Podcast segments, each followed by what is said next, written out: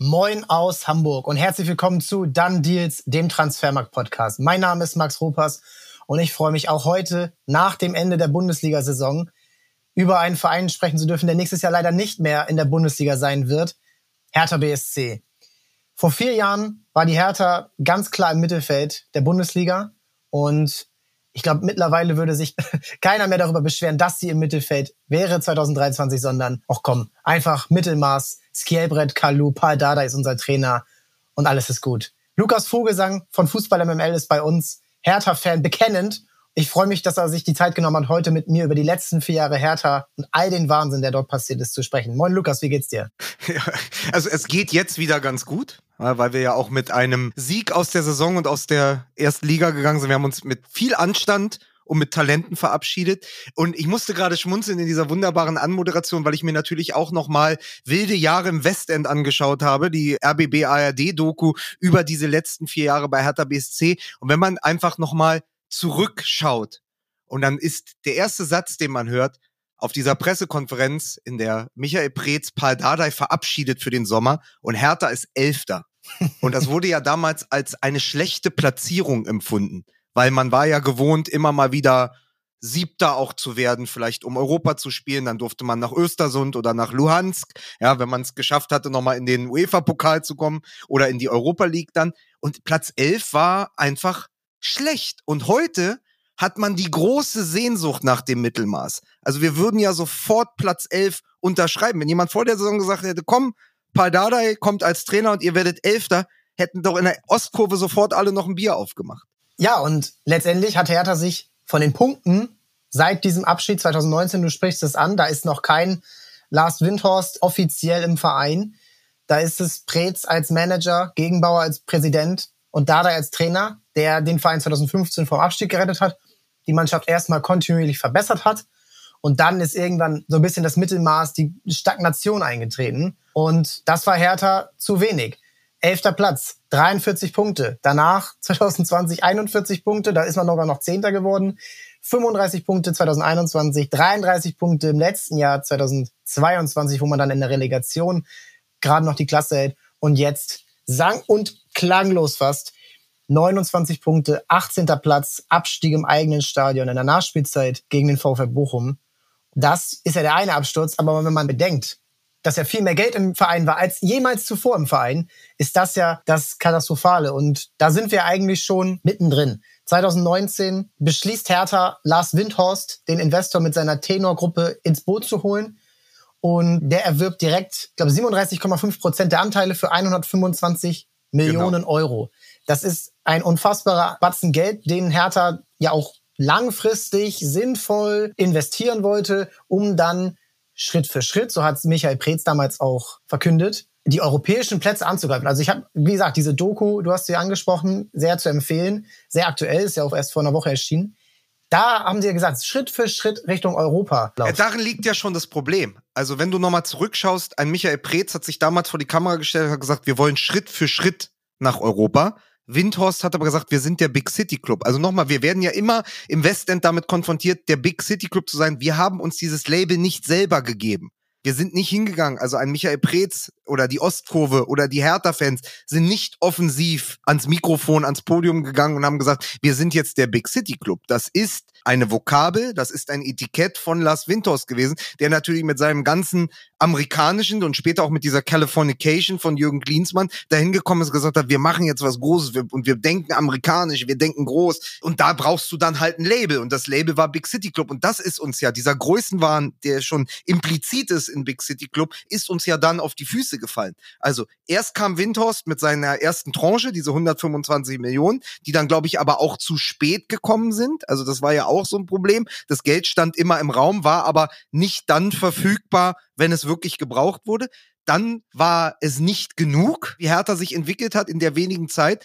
Und dann kam halt sofort Klinsmann. Also ein Prez, der gesagt hat, wir können das jetzt nicht alles in zwei Wochen schaffen, sondern vielleicht schauen wir mal über die nächsten ein, zwei Jahre. Auf den hat ja ganz schnell niemand mehr gehört, sondern es war Big City Club und es sollte alles sehr, sehr schnell gehen. Und nochmal für die Leute, die Hertha BSC nicht verfolgt haben. Dardai musste gehen, weil er nicht attraktiv genug gespielt hat weil er nicht offensiv genug gespielt hat, sondern er hat einfach einen relativ unattraktiven, pragmatischen Fußball gespielt, so, um es zu erklären, so einen typischen 2 zu 1 Fußball. Weißt du, was ich meine? Also, man hat nicht gut gespielt, aber man hat oft ein Tor mehr geschossen als der Gegner, was in der Endabrechnung gereicht hat. Damit ist man mal Sechster geworden, mal Siebter und wenn es dann ein bisschen schlechter lief, halt mal Zehnter. Aber man hatte auch noch ein paar interessante Spieler. Also irgendwie war es okay, man hatte sich eingerichtet und hat dann aber gedacht, Paul das steht ja irgendwie so für graue Maus. Das ist so Mauerblümchenfußball. Was können wir denn machen? Ja, wir nehmen die Hertha-DNA, aber die offensivere Variante und holen Ante Czovic der als Spieler, als Flügelstürmer immer für das Offensive stand und so ja auch in den Jugendmannschaften, in den Nachwuchsmannschaften bei Hertha BSC auch Fußball hat spielen lassen. Also man ersetzte Dada durch Ante Czovic und merkte dann aber relativ schnell, ich weiß nicht, glaube ich nach 14 Spieltagen oder so, Czovic funktioniert nicht. Also dieser offensivere Ansatz führt ans Tabellenende.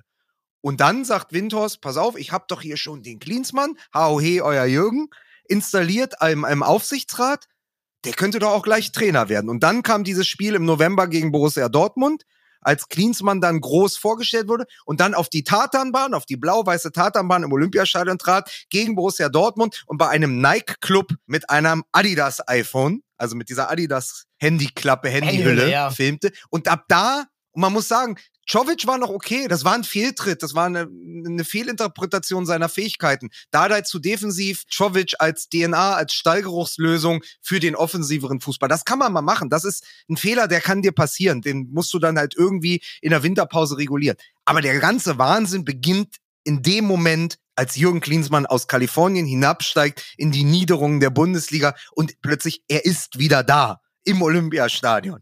Ja. Jürgen Klinsmann. Jürgen Klinsmann und ich bin irgendwo so ein bisschen zielgespalten, weil einerseits erstmal finde ich bei Hertha hat man das Problem, bin ich ein bisschen verkannt, denn Pardadei hat eine Pardadei-Mannschaft wirklich auch gehabt. Also Lustenberger, Salomon Kalou, Vedat Ibišević.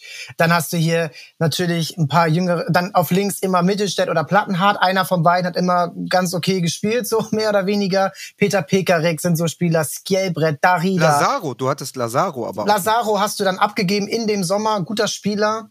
Damit war nicht mehr möglich. Ich habe mir dann nochmal angeguckt, wer war dann so vor Hertha und so mit Hertha drumherum. Da war dann mal Werder Bremen, damals noch mit Max Kruse und ein Jahr mit Serge Gnabry. Da war dann mal der erste FC Köln, der ist dann auch wieder abgestiegen. Also man war einfach im Mittelfeld und drüber die Mannschaften haben einfach deutlich bessere Arbeit geleistet, hatten deutlich mehr Geld zur Verfügung oder hatten einfach die Vorteile, also Bayer Leverkusen über Jahre, aber auch natürlich mehr Geld. Also man war eigentlich dort, wo man hingehört hat. Und ich habe mich damals schon immer gefragt, was wäre denn gewesen, wenn Paul Dardai dieses Geld zur Verfügung gestellt bekommen hätte, was dann kam. Ja, so, das hat sich hat Paul Dardai wahrscheinlich auch oft gefragt. Ja, und wer weiß, wo, wie konkret es damals schon war mit dem Investor, als dann überhaupt die Trennung vollzogen wurde von Dardai. Czovic kommt, du hast angesprochen, hat nicht funktioniert. Man hat aber auch nicht wirklich am Kader wirklich was geändert, außer dass man Luke Bacchio holt, der aber auch davon abhängig ist, was hinter ihm für Spieler sind, wie die ihn einsetzen. So, das sieht man ja über jetzt die letzten drei Jahre auch. So, und bei Klinsmann, da ist meine Frage so, eigentlich fand ich das einen coolen Moment, dass ein Trainer so begeistert davon ist und sie sein Handy rausholt. Ist ja eigentlich cool. So, ey Mann, das nimmt mich hier mit. Ich bin Nationaltrainer gewesen, ich habe die Weltmeisterschaft gewonnen. Ich bin von Hertha so begeistert, dass er dann ein Adidas Handyhülle hat, ist dann natürlich so ein kleiner Fehler. Mario Götze hat sich auch mal mit einem Nike Trikot bei Bayern vorgestellt. Aber irgendwie ist es ja direkt dann auch schon in so einen Machtkampf ausgeartet bei Hertha, weil Klinsmann ja Berichten zufolge auch diesen englischen ja, Felix Magath kennt man in Deutschland, der das macht, äh, Manager und Trainer als Vorstandperson, als der, der alles verantwortet. Jürgen Klopp hat so eine Rolle in England bei Liverpool, Sir Alex Ferguson, Arsene Wenger. In Amerika ist das gang und gäbe, dass der Head Coach dann auch der Chef ist im sportlichen Bereich. Das wollte er schon haben. Das hätte natürlich Michael Preetz direkt entmachtet. Und damit ist ja eigentlich schon ja, die Geschichte geschrieben vor der ersten richtigen Transferperiode, die dann im Winter 2020 mit den Windhorst-Millionen ansteht auch da müssen wir wieder vorne anfangen, weil du natürlich sagst, Paldadei hatte eine Paldadei-Mannschaft fürs Mittelfeld, die war aber tatsächlich mit Charakteren gespickt. Und ich erinnere mich ja. immer an ein Spiel, da war ich mit meinem Vater. Das war für uns eins der größten Spiele, das wir jemals im Stadion erlebt haben. Das war am 22.09.2018 gegen Borussia Mönchengladbach. Da gewann Hertha 4 zu 2. Das war so der letzte Herbst mit Paldadei. Da gewann Hertha 4 zu 2 Kalu drehte auf, Ibisevic traf zweimal, Lazaro und Ondri Duda trafen.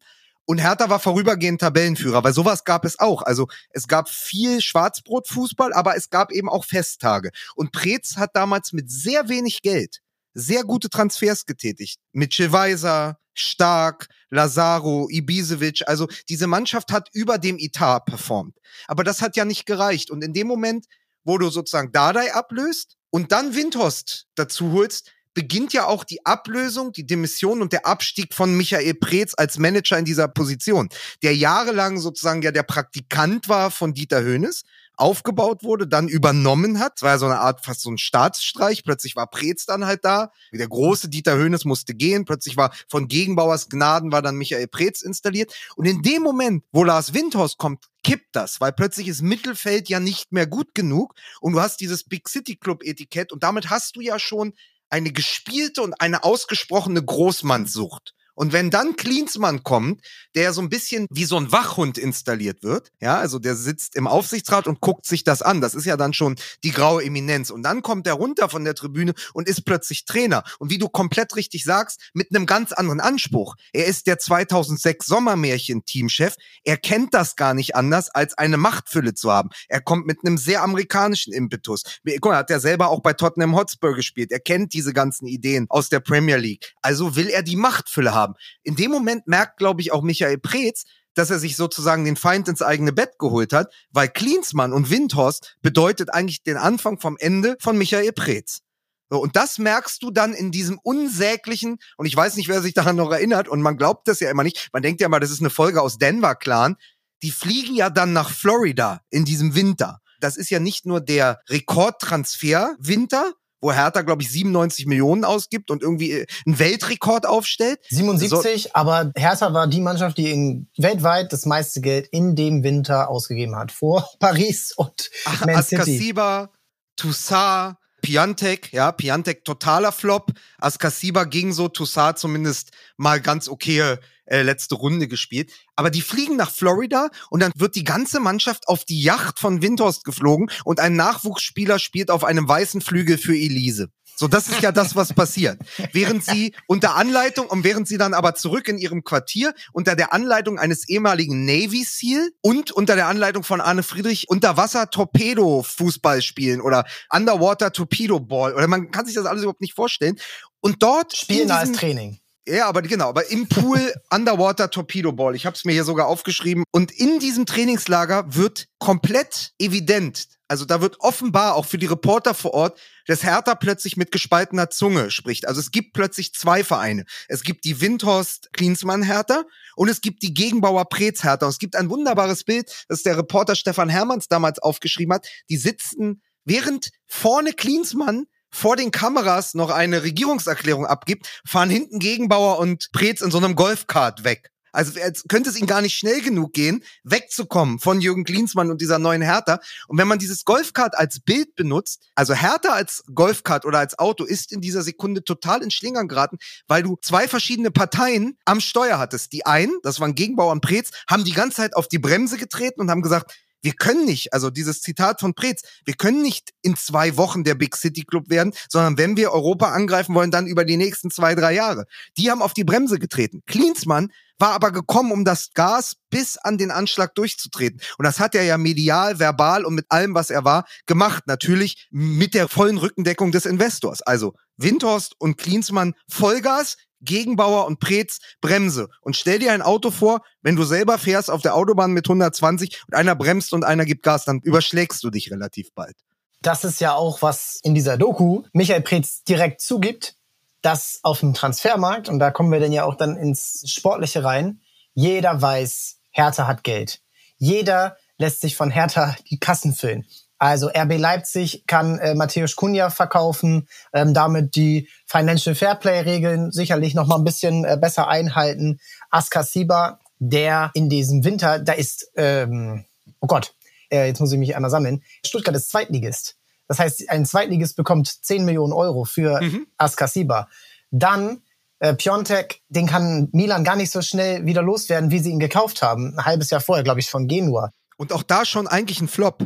Also bei Genua fantastisch funktioniert, aber bei Mailand ja schon nicht mehr. Genau, und das wurde einfach ignoriert und ich bin mir da auch einfach nicht sicher, wie man das überhaupt verantworten kann. Und sowieso, egal wie man das jetzt dreht, die sportlichen Bedürfnisse wurden ja überhaupt nicht erfüllt. Also Hertha hat es immer daran gefehlt, mal Antreiber im Mittelfeld mhm. wirklich zu haben, die spielerisch mal was auflösen können und nicht nur Darida ist ein absolut verdienter Bundesligaspieler, hat aber immer jemanden neben sich gebraucht, der mal ein bisschen mehr Einfälle hat. So, wurde nicht erfüllt. Lukas Toussaint ist auch ein Sechser. Askasiba ist auch ein Sechser. Lukas Toussaint wurde ja auch noch wieder zurückverliehen an Lyon, kam dann erst im Sommer. Aber es wurde ja überhaupt nichts konkret direkt gelöst und das schaffst du ja eh nicht im Winter. Also warum jetzt im Winter sofort das ganze Geld verbraten? 77 Millionen von 330 oder so am Ende, das ist knapp ein Viertel. Für dich. Ja, obwohl man jetzt, also einmal sagen, sind 375 Millionen du hattest ja nie zu keiner Zeit 375 Millionen für Transfers. Nein. Und dann im entscheidenden Moment, und da gibt es eine Episode, als sie Weston McKenney kaufen wollten. Der hat der Hertha schon zugesagt, der ist dann zu Juventus Turin gegangen. Als sie Weston McKenney, da gibt es eine Szene in dieser nicht veröffentlichten Doku auf die Windhorst dann ja gestoppt hat. Also sollte ja so ein, so ein Inside Hertha BSC Doku werden, wie man das von Amazon und so kennt. Ja, ja natürlich. Damit hättest du den Verein gerettet. Aber ich glaube, ich habe zumindest gehört, dass es da eine Szene gibt, wo Preetz den Berater von Weston McKenney dran hat. Und die wollen das Geld haben. Also der abgebende Verein, damals ja, glaube ich, Schalke, ja. will das Geld haben, der Berater will sein Geld haben. Und Preetz wartet aber auf das Geld von Windhorst. Und das Geld kommt aber nicht. Das ist wie in so einem Thriller und du siehst, so ähnlich wie das Fax mit Erik Maxim Choupo-Moting damals, es ist irgendwie 23.57 Uhr und das Geld ist nicht da, das sie aber brauchen, um McKenny zu holen, der übrigens genau dieser Spieler gewesen wäre. Ein typischer Achter, der kämpfen kann, der aber auch Qualitäten als Regisseur hat.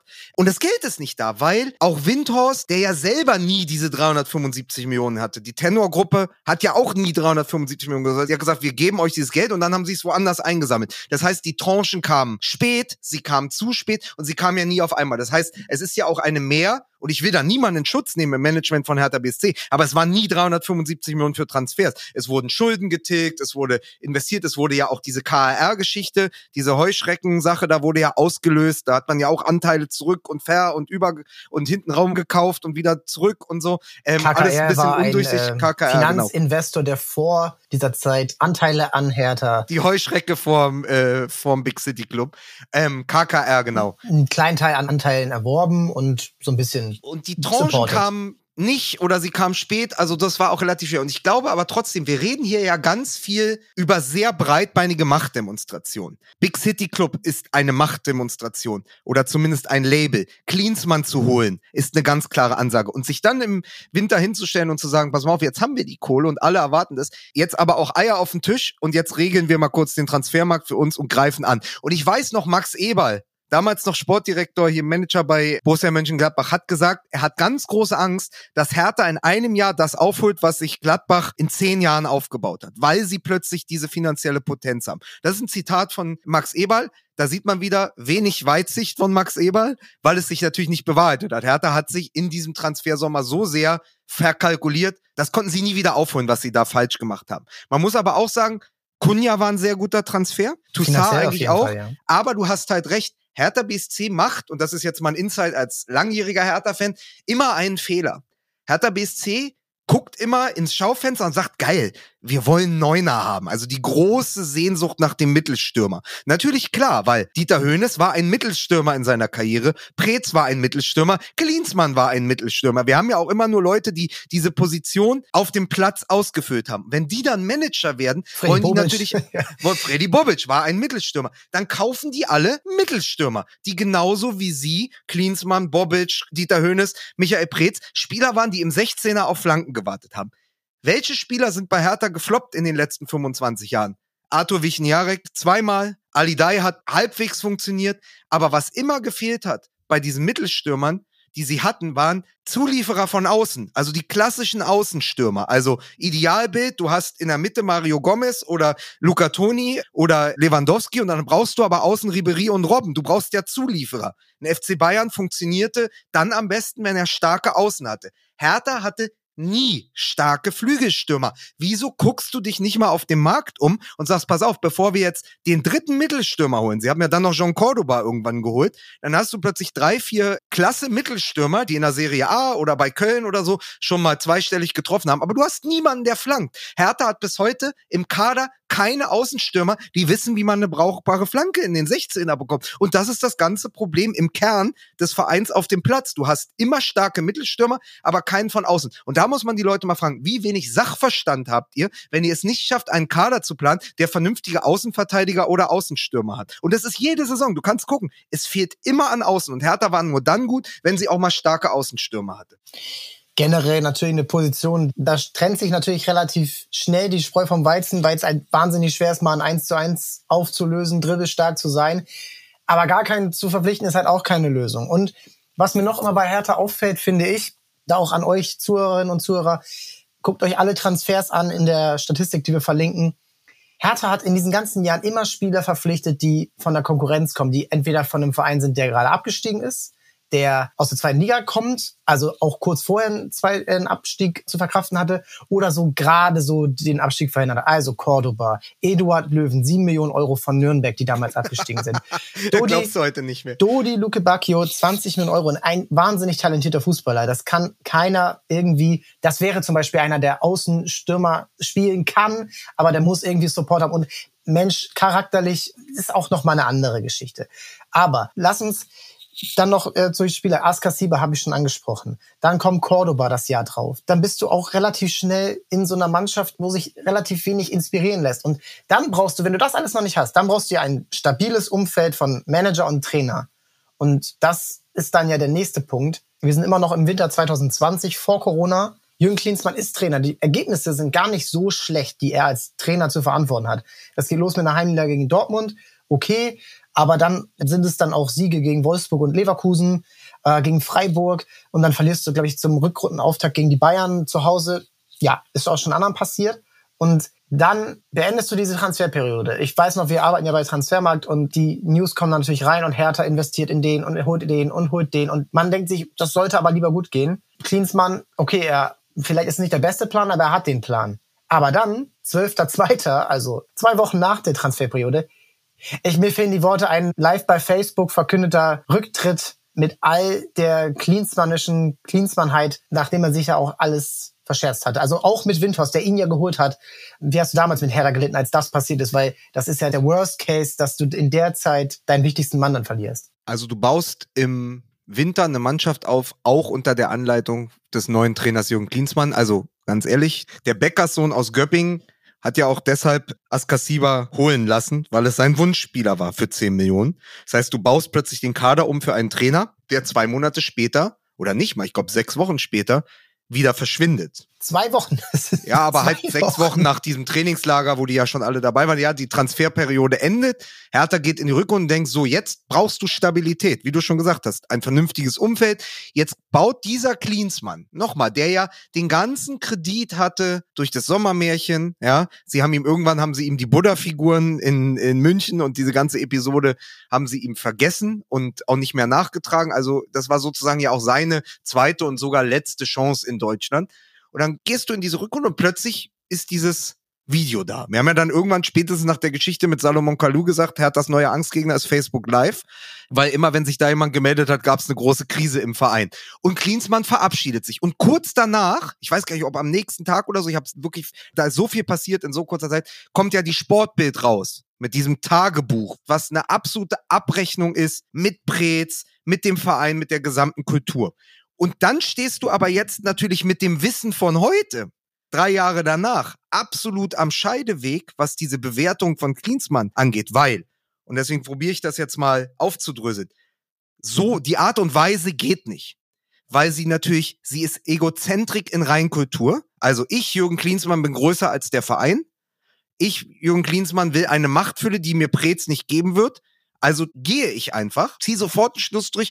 Das hat ja fast schon was Kindisches. Also es war ja eine kindische Reaktion. Das ist ja nicht professionell, wie das gelaufen ist. Also du stellst den Verein vor veränderte Tatsachen, der wird vor den Kopf geschoben. Die wussten davon nichts und schon entsteht ein Flurschaden. Also er hinterlässt ja einen, um mal im Bild zu bleiben, Hertha, der alte Dampfer, die Kogge, er hinterlässt ein erst brennendes und dann sinkendes Schiff. Der Kapitän geht einfach so von Bord. Das geht nicht und zu Recht hat sich Winters auch dann hingestellt, hat gesagt, das ist so unprofessionell. Ich distanziere mich von Jürgen Klinsmann, den ich geholt habe und von dem ich jetzt aber enttäuscht bin. Also diese Bewertung von Klinsmann unprofessionell und jemand, der sich damit auch, indem er den Dampfer Hertha BSC in Brand gesteckt hat, auch selbst verbrannt hat für Deutschland. Da hatte Lothar Matthäus recht, der dann gesagt hat, er wird wahrscheinlich in Deutschland nie wieder einen Job bekommen. Also für die Bundesliga ist Jürgen Klinsmann in dem Moment verbrannt. Das ist die eine Sache. Wenn du aber mit dem Wissen von heute die Analyse, diese Anamnese des Patienten Hertha BSC liest, hat er einfach in sehr vielen Punkten recht gehabt. Und nochmal, ich bin kein Klinsmann-Freund. Ich mochte ihn schon als Teamchef bei der Nationalmannschaft nicht. Er ist halt wirklich ein Egozentriker in Reinkultur. Aber die Bewertung, wie er auf den Fußball schaut, wie er auf die Arbeit von Pret schaut, wie er auf die medizinische Abteilung geschaut hat, auch diese selbst diese etwas unmenschlichen Mehrwertbewertungen, also wo er gesagt hat, Jahrstein oder ich sage jetzt einfach mal Wir Namen. zitieren mal eben. Also Ja, zwei, ich habe mal zwei rausgesucht. Salomon Kalou, äh, verdienter Spieler natürlich, ne? Hat, äh, glaube ich, auch die Champions League bei Chelsea gewonnen, alles und auch für Hertha gut. Salomon Kalou, 35 Jahre alt, zu alt und satt, kein Mehrwert. Zwar ein paar Wochen später war, hat er wirklich keinen Mehrwert mehr gehabt. Dodi Luke Bacchio, 22, großes Talent, aber nicht leidensfähig. Das wiederholt sich in den Bewertungen das Wort leidensfähig. Gekauft für 20 Millionen, aber eher unter der Rubrik Fehleinkauf von Preetz. Ja, und ich finde, Jürgen Klinsmann, mal so meine Einsicht so, er sieht irgendwie immer die Probleme bei den Vereinen, die richtigen, oder auch bei der Nationalmannschaft. Da hat er die Prozesse angestoßen, die wichtig waren, um mal diesen ganzen Laden auf Vordermann zu bringen und hat auch damit Erfolge ermöglicht. Aber beim Sportlichen ist manchmal dann so ein bisschen problematisch, dass er dort auch dann nicht, ja, er hat jetzt nicht komplett Scheiße spielen lassen, aber war jetzt auch nicht weltbewegend und er hatte, er ist dann angewiesen. Und jetzt kommt mein Punkt. Was dann kommt, ist ja Alexander Nuri, sein bisheriger Assistent. Und Alexander Nuri ist jetzt wirklich nach Intermezzos bei Bremen und bei Ingolstadt, wo er, glaube ich, alle Spiele verloren hat als Trainer, als fest verpflichteter Trainer alle Spiele verloren hat und, glaube ich, zwei Wochen, zwei Monate später wieder entlassen wurde. Das hat es, glaube ich, auch selten gegeben. Ja, der soll dann diese Mannschaft übernehmen, die aber auch überhaupt nicht funktioniert und letztendlich hat sein Rücktritt ja eigentlich das noch schlechter gemacht, obwohl man jetzt im Nachhinein vielleicht denken würde, ja, ein Glück ist Klinsmann weggegangen. Ja, also nochmal, er hinterlässt einen Schaden und es ist vollkommen legitim. Und er hat einen großen analytischen Geist, was den Fußball ansieht. Er ist einfach auch jemand, der im Fußball groß geworden ist, der ja auch Erfolge gezeitigt hat. Und er sieht das alles total richtig. Das ist okay, wenn du dahin gehst als jemand, der eine Fehleranalyse macht. Also sozusagen von außen beauftragt wird, so beobachten Sie mal diesen Verein, geben Sie uns eine Fehleranalyse, dann bekommst du, was dann die Sportbild bekommen hat von ihm als Tagebuch getan, ein 30-seitiges Dossier. Das kann er ja anfertigen für Windhorst und sagen, hier sind die Fehler, das und das muss gemacht werden. Das ist aber leicht, eine Fehlerkultur zu benennen und diesen Verein so einmal zu durchleuchten. Wenn man aber dann nicht bleibt als Trainer, und er ist ja in Funktion, er ist ja in dem Moment was ich ja schon gesagt habe, der Kapitän auf diesem sinkenden Schiff, wieso bleibt er dann nicht und probiert, diese Fehler zu beheben? Das müsstest du ja dann erwarten von jemandem wie Klinsmann. Er sagt, pass auf, dieser Verein hat dort und dort Schwachstellen. Aber ich bin jetzt hierher gekommen mit all meinem Wissen und all meinem Können und meinem Talent als Trainer, um das zu beheben. Und dann hole ich mir den noch dazu und vielleicht dauert das ein Jahr oder anderthalb, aber wir bringen diesen alten Kahn wieder auf Kurs. Dafür hat er aber nicht das Durchhaltevermögen, Perseverance, sagen dann die Amerikaner, weil er einfach ein Hauruck-Typ ist. Er ist halt immer der schnelle Hebel. Und wenn der nicht funktioniert, und ich glaube, er hat für sich selber relativ schnell rausgefunden, dass es nicht funktionieren kann, dass er mit härter untergehen wird, so oder so, und hat sich dann probiert, aus der Affäre zu ziehen. Aber wie gesagt, dieser Abschied ist ihm ja dann auch zu Recht auf die Füße gefallen. Und trotzdem bleibt, wenn du dir dieses Dossier aus der Sportbild von A bis Z durchliest, bleibt mit dem Wissen von heute, sehr viel hängen, wo du sagst, Mann, scheiße, der hat aber auch wirklich recht gehabt, was die Vereinskultur angeht, was die Leistungskultur angeht, was das Talent des Kaders angeht, was vielleicht auch das äh, am Ende das Talent von Michael Preetz als, als Manager angeht, was die medizinische Abteilung angeht, die wirklich nicht immer auf Bundesliga-Niveau äh, gearbeitet hat. Was würdest du denn so Vereins- und Leistungskultur, was sind da für so Dinge, die ja hängen geblieben sind? Weil das ist jetzt, ich habe jetzt auch nicht alles mehr vor Augen und das sind ja so Dinge, die sich ja auch jetzt wahrscheinlich immer noch weiterziehen. Und äh, wo würdest du sagen, hatte er seinen wirklich validesten Punkt, was diese Leistungskultur angeht? Also ich sag ja seit Jahren, wir sind der Hauptstadtclub, wir sind Berlin, aber wir sind, egal wer da vorne das Ruder in der Hand hat, sind wir ein extrem provinziell geführter Verein. Und das fängt an mit Gegenbauer und seinen Westberliner Seilschaften. Also Gegenbauer ist auch ein Provinzfürst, da kommst du nicht dran vorbei. Und dann denkst du, das ändert sich halt mal, wenn dann Gegenbauer abtritt, dann kommt ein Freddy Bobic. Aber du hast ja trotzdem immer nur wieder Telenovela. Du hast eine schlechte Vereinskultur, was die Außendarstellung angeht. Du hast innen drin Strukturen, die nicht funktionieren. Also das ist ja auch Stichwort Lizenz am Ende. Warum stehen wir jetzt davor, dass wir die Lizenz wahrscheinlich zu 50 Prozent nicht bekommen? Das ist ein Coinflip im Moment, ob das klappt. Und man denkt doch immer, ey, das ist doch mindestens mittelständisches Unternehmen, so ein Bundesliga-Club. Den musst du doch anders führen, als mit so einem äh, fast amateurhaften Kasperle-Theater, was da abläuft. Ja, und das geht dann ja weiter. Also ich habe schon Nuri angesprochen, kurzes Intermezzo, glaube, kein äh, vier Spiele waren das dann am Ende nur während der Pandemie dann durch Bruno Labbadia ersetzt. Und Bruno Labbadia, wer ihn holt, weiß, was er bekommt. Der ist jetzt seit knapp zehn Jahren ein Rettertrainer. Das war er beim HSV, das war er bei Stuttgart, das war er bei Wolfsburg und das war er auch bei Hertha. Und du bist dann wieder in so einer Position, wo das er dann ja den Erfolg dann wieder bringt. Also ein paar Spiele in Folge gewonnen. In dieser Geisterspielperiode dann. Derby-Sieger, Stadtmeisterschaft. Ja. Ohne Zuschauer. Wir können ja, Hertha kann ja Derbys nur gewinnen, wenn keine Zuschauer im Stadion sind. Ja, und jetzt gehen wir dann in den Sommer 2020 vor der neuen Saison und das ist dann ja dann wieder so eine Art, ey, jetzt Neuanfang. So, ey, die erste Saison war nicht so gut und jetzt greift alles, jetzt kommt ein Toussaint, wir äh, können hier John Cordoba holen aus Köln, wir holen Alexander Schwolo, einen sicheren Keeper, einen jungen deutschen Keeper vom Freiburg, der will den nächsten Schritt gehen. Und du bist dann mit Labadia und ich finde, Labadia ist da so ein Trainer. Oft wird ihm Unrecht getan, finde ich, weil es oft ähm, manchmal verkannt wird, was es bedeutet, so einen Verein in der ersten Liga zu halten, so gerade so kurz vor Schluss, wenn alles aussichtslos ist. Aber man muss auch erkennen, wann Schluss ist. Und er geht halt auch immer in diese Verträge rein, so ja, das nächste Jahr kriege ich aber auch, wenn ich die Klasse halte und du gehst mit ihm in die neue Saison und dann gehst du dann wieder auch bei diesem Punkt, okay, es läuft erst, du gewinnst wie das erste Spiel in Bremen, das müsste die Saison gewesen sein. Und dann ist aber auch schon wieder irgendwann wieder Drama. Und das Ganze wiederholt sich von vorne und wieder entsteht nichts Neues. Die zweite Saison in Folge, in der nichts Neues entsteht, 2020, 2021, in der ja wirklich auch dann andere Vereine an Hertha vorbeiziehen, unter anderem Union, die deutlich weniger Geld in die Hand nehmen. Und Kannst du dich so an die letzten Züge der Ära Preetz, weil er dann ja auch zusammen mit Labadia entlassen wird, kannst du dich da so ran erinnern, was dann so auch innerhalb des Vereins, weil dann auch die Proteste größer wurden gegen Preetz und gegen Bauer, was dann so wirklich dazu geführt hat, dass dann wirklich auch Michael Preetz gehen muss? Naja, also ich glaube, dass dieser lange Artikel oder dieses Dossier in der Sportbild und sozusagen das Erbe von Klinsmann oder das, was er ihm hinterhergerufen hat, noch Preetz viel mehr beschädigt hat, als man am Anfang gedacht hätte.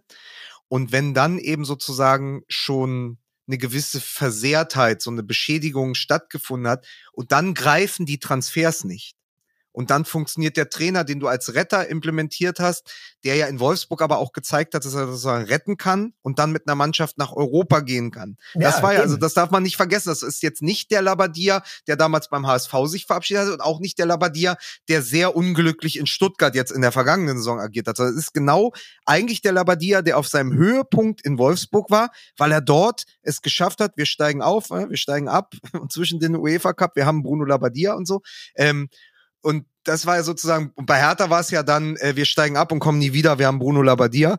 Und du hast aber einen Bruno Labbadia, der wirklich tolle Arbeit gemacht hatte beim VfL Wolfsburg und gezeigt hat, er ist auch ein Trainer, der eine Mannschaft nach Europa führen kann. Und das war ja so die Hoffnung. Also sozusagen, du holst zwei Trainer in einem. Du holst den Feuerwehrmann, Labadia und dann aber jemand, der nach seinen eigenen Vorstellungen die Mannschaft neu strukturieren kann. Und ich weiß auch aus sicherer Quelle, dass Bruno Labadia sehr lange sehr enttäuscht war, dass er so schnell wieder bei Hertha gehen musste, weil er gerne länger Zeit gehabt hätte, den Kader auch vielleicht mit Preetz zusammen oder mit einem neuen Sportdirektor so aufzubauen nach seinem Gusto, vielleicht auch nach zwei, drei Vorstellungen. Und ich kann mir auch vorstellen, hätte man Bruno Labbadia noch ein Jahr Zeit gegeben, hätte mal was entstehen können. Nur das Einzige, was Hertha aufgrund der Millionen von Windhorst nicht mehr hatte, war Geduld. Du hattest dich selbst unter Zugzwang gebracht. Und auch Preetz vielleicht, wenn er sich nicht selbst unter Zugzwang gebracht hat, stand aber unter enormem Druck durch das Windhorst-Geld. Weil natürlich, was in Berlin immer größer ist als alles andere, ist das mediale Rauschen und ist der Druck der Öffentlichkeit. Die Leute wissen, oder anders gesagt, ja nicht nur die Vereine wissen, dass du viel Geld hast und plötzlich kostet John Cordoba 20 Millionen,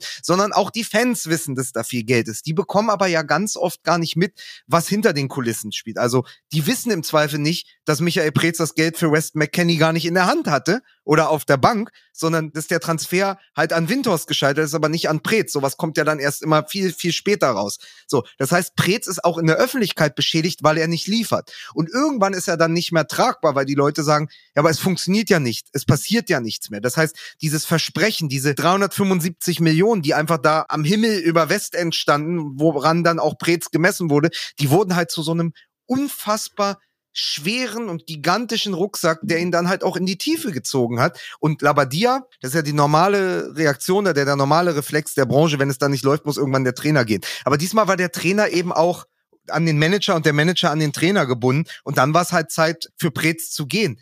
Nur, wir wissen ja heute, und es ist immer leichter von aus der Gegenwart drauf zu schauen, wir wissen ja, dass sich nichts verbessert hat. Also der große Hoffnungsträger nach dieser dann ja doch bleiernen Spätära von Michael Preetz war ja Freddy Bobic. Der, und das muss man ganz kurz Leuten erklären, die nicht äh, Hertha-Fans sind, der witzigerweise das zweite Mal der Nachfolger von Preetz wurde, weil als Preetz als Spieler aufgehört hat und ins Management wechselte, war ja der neue Mittelstürmer bei der Hertha Freddy Bobic.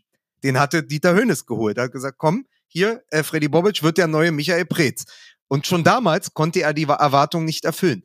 Nun musste Preetz gehen am Ende dieser äh, ersten zwei Jahre mit Windhorst und plötzlich äh, stand da der große Hoffnungsträger unter den Olympischen Ringen, nämlich Freddy Bobic, der ehemalige Stürmer, der so unglaublich fantastische Arbeit in Frankfurt gemacht hat. Wo alle in Berlin gesagt haben, ey, mit Freddy Bobic, der konnte den schlafenden Riesen am Main wecken, das schafft er doch jetzt auch an der Spree.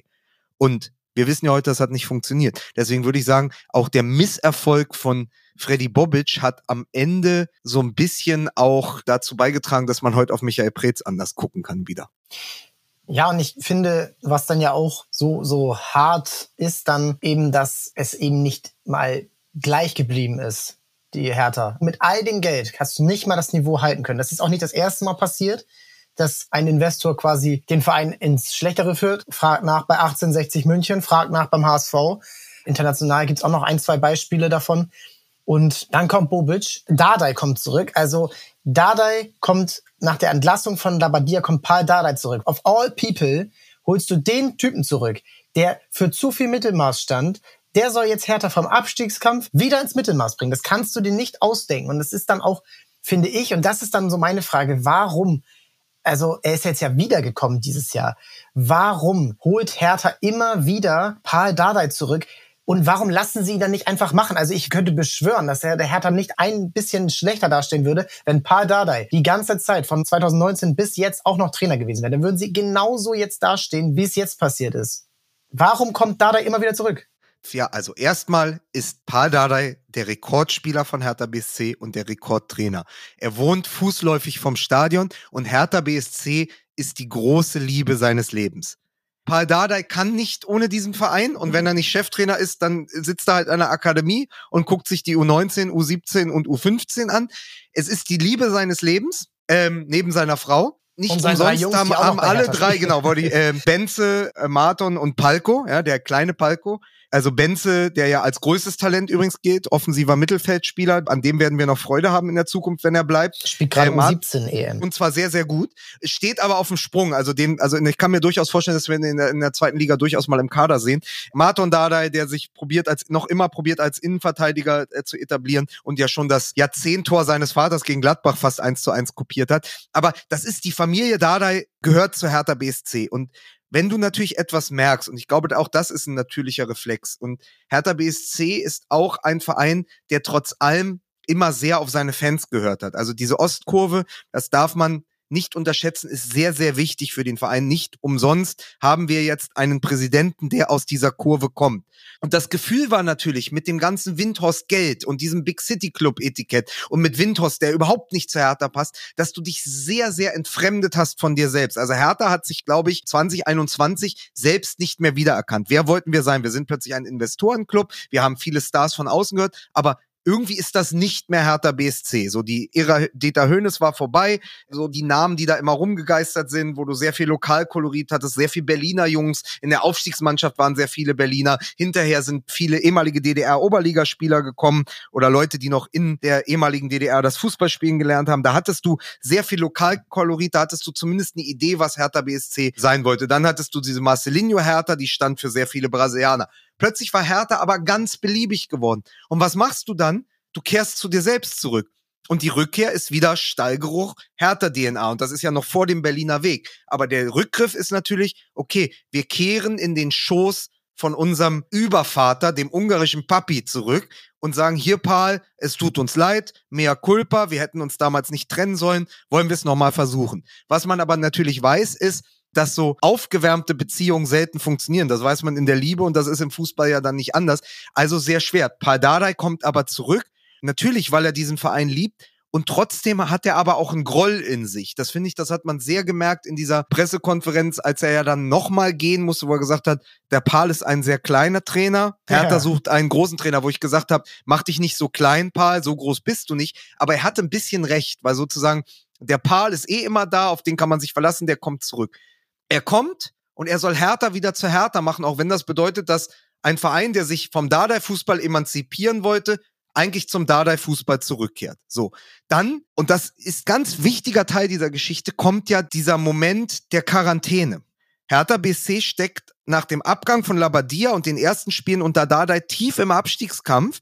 Dann gehen die Spieler in Quarantäne und dann hattest du, glaube ich, fünf Spiele in acht Tagen oder so oder sechs in zehn, ich weiß nicht mehr. Auf jeden Fall kam Hertha aus dieser Quarantäne raus und musste fünf Spiele bestreiten und musste die auch möglichst gewinnen. Und das haben sie extrem erfolgreich absolviert. Da sind die Spieler in der Quarantäne komischerweise, also in dem Moment, wo sie am weitesten voneinander entfernt sind, sind sie am engsten zusammengerückt. Das war aber auch Pals Verdienst. Und dann gewinnst du, ich weiß noch, Jessic Nankam, unser Eigengewächs, schießt dieses Tor gegen Schalke. Hertha kann nicht mehr absteigen. Dadai hat es wieder geschafft, der Retter. Und natürlich gehen wir mit dem in die neue Saison. Jetzt hast du aber ein Problem. Preetz, der andere, der über Jahre Hertha geprägt hat, ist weg. Bobic kommt im Sommer. Dadai bleibt. Bobic und Dardai können aber nicht miteinander. Das sind zwei Alpha-Männchen, die konnten schon nicht miteinander, als sie bei Hertha noch zusammen auf dem Platz standen. Als Freddy Bobic, der Nachfolger von Michael Preetz wurde, auf dem Platz und Dada ja noch bei Hertha, glaube ich, im Team stand, war schon nicht, es war keine Männerfreundschaft, das kann man schon mal sagen.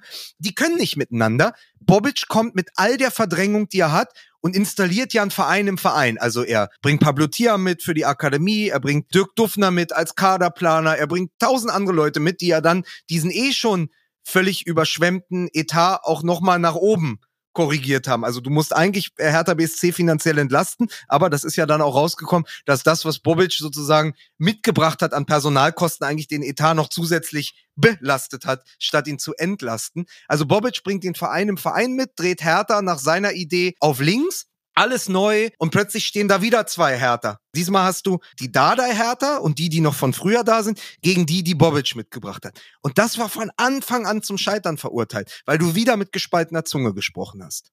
Es ist generell keine gute Idee und das fällt jetzt in all den Folgen immer wieder auf, wenn man über Misserfolge spricht. Es ist generell keine gute Idee, sich in seinen Besetzungen von der öffentlichen Meinung leiten zu lassen. Wenn ich der Mann bin, Freddy Bobic, und ich habe meine Vorstellung, ich kann mir nicht vorstellen, dass der Teil von Korko da schon geholt hätte als neuen Trainer, dann muss ich unbequeme Entscheidungen treffen können. Sonst kann ich, und das ist immer wieder das, ja, mit, ja, mit Dada, den kannst du hier nicht entlassen. Ja, das ist ja das Problem. Also ich meine, er ist ja ein verdienter Mann und er kommt ja immer wieder, aber dann muss ich das doch direkt durchziehen. Und das ist beim HSV passiert. Mit einem Bruno Labbadia, auch den können wir doch nicht entlassen. Und Mirko Slomka, auch Mensch, wir haben doch hier mit dem zweimal Unentschieden gespielt gegen Kräuter Fürth. Mit dem müssen wir in die neue Saison gehen. So, das ist immer das Gleiche. Und das ist leider für Hertha dann, abgesehen davon, dass die Transfers, da komme ich gleich zu, wirklich nicht gut waren. ja. Äh, wirklich einfach schwierig. Und da wünscht man sich doch, du bist Fan, ich bin Fan, es gibt bei euch äh, Zuhörern viele Fans. Also wir haben über Schalke letzte Woche gesprochen diese politischen Entscheidungen, ja, man regt sich sicherlich erst einmal auf, aber irgendwann wird das verfliegen. Irgendwann ist man im Stadion als Fan und sagt, Oh geil, 2-0 gewonnen gegen Union im Derby, 2-0 gewonnen im Derby gegen Borussia Dortmund. Und dann ist einem relativ schnell egal, wer da Trainer ist, wenn es funktioniert. Wenn es nicht funktioniert, ist natürlich das Problem, dass du dann doppelt genervt bist. Aber dann ist auch meistens das aktuelle Problem viel dringender, als dass Paul Dardai nicht mehr da ist. Und ja, ich, du beißt dir schon auf den Zollstock oder irgendwas, was du in der Hand hast. Erzähl gerne. Aktuelles Beispiel, nur mal einfach auch, um mal wirklich die Gegenwart mit reinzunehmen, ist Gladbach. Ich finde, die machen gerade alles richtig. Der Farke ist ein super netter Kerl. Ja, der ist auch ein sehr, sehr guter Trainer. Aber der passt halt nicht nach Gladbach. Und das haben sie jetzt erkannt. Und jetzt sagen sie wahrscheinlich, zack, im Sommer ist Schluss. Wir tun uns das kein zweites Jahr an, das bringt ihm nichts, das bringt uns nichts und wir holen wahrscheinlich Seoane als Nachfolger. Sowas hätte ich mir gewünscht, dass Bobic da hinkommt und sagt, pass auf, ich mache mich ehrlich, ich kann mit Paul Dardai nicht. Und Paul Dardai, das hatten wir schon mal, ist zwar ein Retter und nochmal, ist der große Schwiegersohn oder wie auch immer du ihn benennen willst. Er ist der Sohn von Hertha BSC und äh, Hertha BSC ist die große Liebe, aber ich mache hier einen Schnitt, ich fange was Neues an. Dann musst du aber als Bobic auch eine Idee haben, wen bringe ich mit und welchen Fußball möchte ich spielen lassen, weil du findest im Sommer einen Kader vor, der ist gespickt mit Spielern, die von drei Trainern ausgesucht wurden für drei verschiedene Arten von Fußball. Da passt nichts zusammen. Das ist wie ein Anzug, da ist die Hose ist rot, das Sakko ist kariert, ja, und die Schuhe sind irgendwie blaue Sneaker. Nichts passte zusammen bei Hertha BSC. Er völlig zusammengestellt. Hier ein bisschen Labadia, da Klinsmann, da ein bisschen Preetz noch, Schovic. Also so viele Leute haben an diesem Outfit äh, mit rumgebastelt, dass Hertha BSC am, eigentlich am Ende nackt da stand oder das, was sie anhatten, war einfach Müll, war Trash. Diese Mannschaft funktioniert nicht. Da musst du doch aber sagen, ich muss doch jetzt gucken, welchen Fußball möchte ich spielen welchen Trainer brauche ich dafür und welche zwei, drei Spieler in dem begrenzten Rahmen, den ich habe, kann ich dann noch holen. Was passiert ist, Bobic sagt, okay, irgendwie Konzessionsentscheidung, irgendwie Kompromiss, ich gehe mit Dada in die neue Saison. Ja, das ist schon mal der erste Fehler. Der zweite Fehler ist, und das ist sozusagen die Draufsicht, dass die Leute in Bobic den Messias gesehen haben, weil er mit Eintracht Frankfurt DFB-Pokalsieger geworden ist. Aber was ist in Frankfurt passiert und wer ist in Frankfurt passiert? Das war ja nicht Freddy Bobic allein. Das war Ben Manga als Diamantauge vom Main. Vor allen Dingen Ben Manga, der jetzt, glaube ich, bei Watford ist mittlerweile. Ja, da gern nochmal in die Frankfurt-Folge reinhören an die Fans, weil das ist. Ben Manga und der eigentliche schöne Bruno, nämlich nicht der Labadia, sondern Bruno Hübner, haben ganz, ganz großen Anteil. Und da würde ich sagen, sogar Ben Manga 60 bis 70 Prozent, Hübner 20 Prozent und Bobic maximal 10%. Bobic hat das große Glück, dass er in Frankfurt zur richtigen Zeit am richtigen Ort war und dass er dann durch seine Jugo-Connection am Ende noch mit Jovic und Rebic hat er noch so zwei Leute gefunden. Da passte viel zusammen. Das ist aber nicht kopierbar. Du konntest Frankfurt nicht eins zu eins auf Berlin übertragen, was man schon daran gesehen hat, dass man eigentlich den Prinzen zwei Jahre vorher hätte verpflichten müssen, noch unter Klinsmann und nicht erst zu der Saison 20, ne, was war das dann? 21, 22. Ich komme selbst dauernd durcheinander, weil so viel passiert ist. Weil es ist ja so, das nochmal ganz kurz, nach dem DFB-Pokalsieg der Eintracht und dann das Jahr drauf, als Klinsmann in Berlin anfing, hat wohl Kevin Prince Boateng mehrere SMS geschickt, ich würde gerne zurückkehren und wurde nie zurückgerufen oder ihm hat niemand zurückgeschrieben.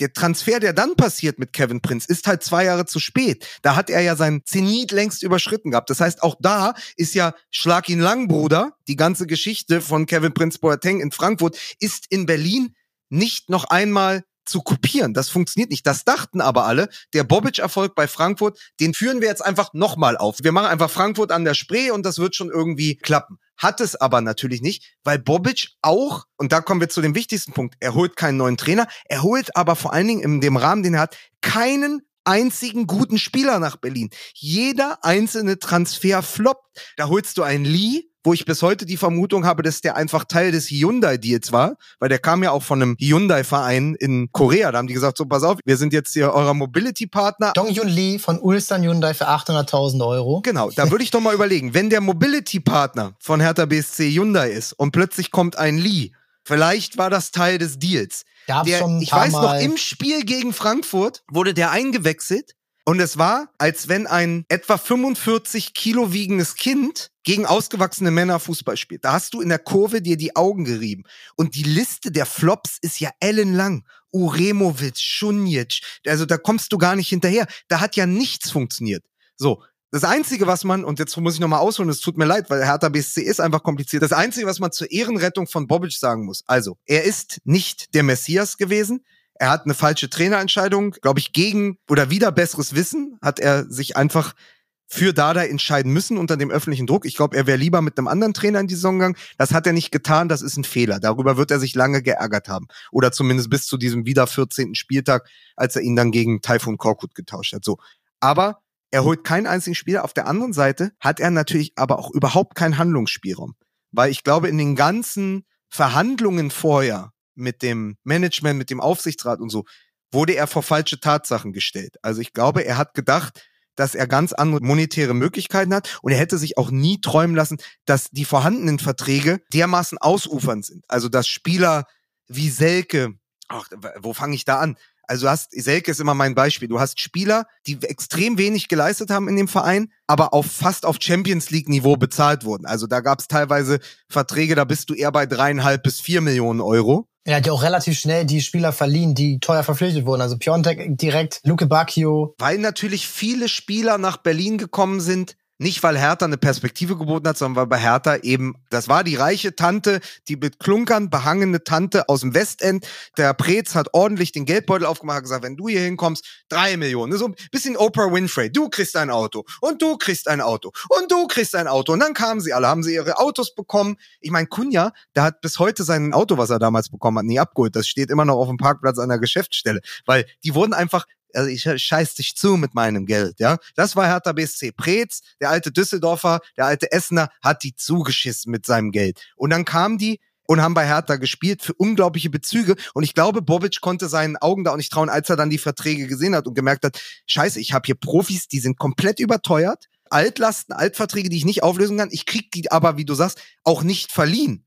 Weil ich könnte einen Luke Bacchio oder einen Piantek, den könnte ich Wolfsburg umsonst anbieten dann sagen die, aber sorry, wer soll denn die 5 Millionen Gehalt zahlen? Da müsst ihr aber auch noch, da müsst ihr die Hälfte des Gehalts zahlen. Das heißt, er hat keinen Spielraum gehabt und innerhalb des Spielraums, weil er kein Magier ist, weil er eben nicht der Messias ist, nicht der, für den man ihn nach Frankfurt gehalten hat, schafft er es halt nicht. Er schafft es nicht mit dem wenigen Geld, so wie sie es am Anfang in Frankfurt geschafft haben, als sie über viele gute Leihgeschäfte und so zum Erfolg gekommen sind. Er schafft es nicht, in diesem Rahmen einen vernünftigen Transfer zu tätigen. Und dann hast du ein Problem, weil der Kader ist falsch zusammengestellt. Der Kader hat eine große Unwucht. Der ist vor allen Dingen am modernen Fußball vorbei zusammengestellt. Also nochmal vom Anfang. Keinen vernünftigen Außenverteidiger. Keinen vernünftigen Außenstürmer. Kein Innenverteidiger eigentlich von Bundesliga-Format, weil auch Kämpf nicht funktioniert. Und kein Achter und kein Zehner. Also bei Serda, jetzt kann man natürlich sagen, ich, ich sehe es an deinen Augen, ja, aber sie haben doch Suat Serda und sie haben Richter.